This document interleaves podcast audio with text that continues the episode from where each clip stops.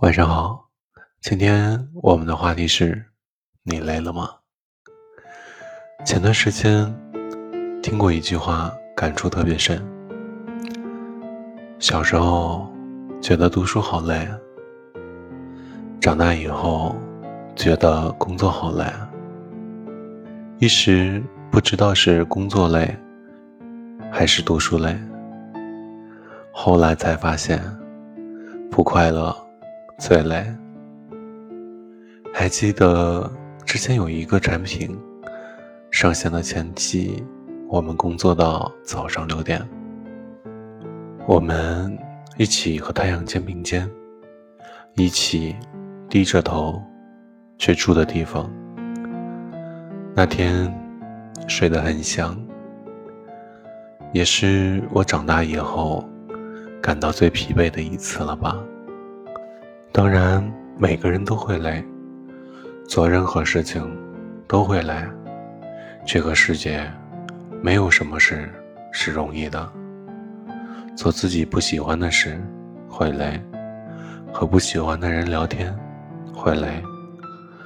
可是我们要怎么解决累呢？最简单的就是不去做。但是很多事情我们都无法去选择。很多累的事情都是无法避免的，比如环卫工的叔叔阿姨会累吗？他们虽然每天早上四点就要开始工作，好像每天都可以看到他们的笑脸。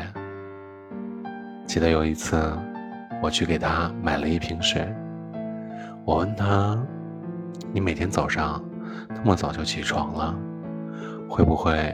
太辛苦了，难道你不累吗？毕竟一个月才赚那么少的钱。他说：“为了生活呀，没有选择。”那是我第一次明白，生活给我们带来的负担。生活也是没有想象中那么容易。我以为，多年前我刚去北京的时候。睡在中关村的公园小台阶上，就是我这一辈子最难的时候了。没想到，这个世界上还是有那么多人，至今都过得比我惨，比我累。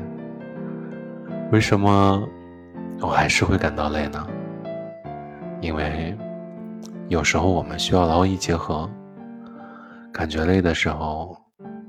就不会做好任何事。千万不要相信，你三天三夜不睡觉，就会有一个多么伟大的作品。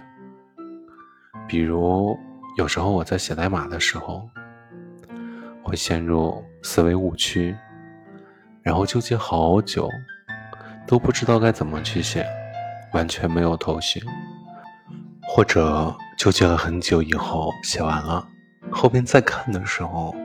发现自己写的东西像是一坨狗屎，明明一行就可以解决的问题，却用了很多代码去实现。所以后来我在陷入思维误区的时候，或者是写文章感觉没有思路的时候，就会出去走一走，放空一下自己。当然，如果你恰巧有一些富裕的时间。